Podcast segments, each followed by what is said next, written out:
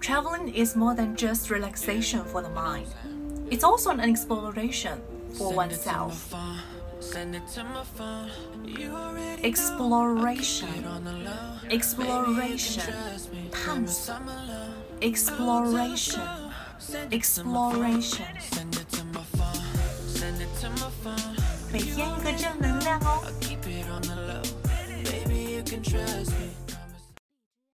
群的小仙女和小哥哥都可以得到 BBC 的资料包哦，记得联系我的微信三三幺五幺幺零来索取。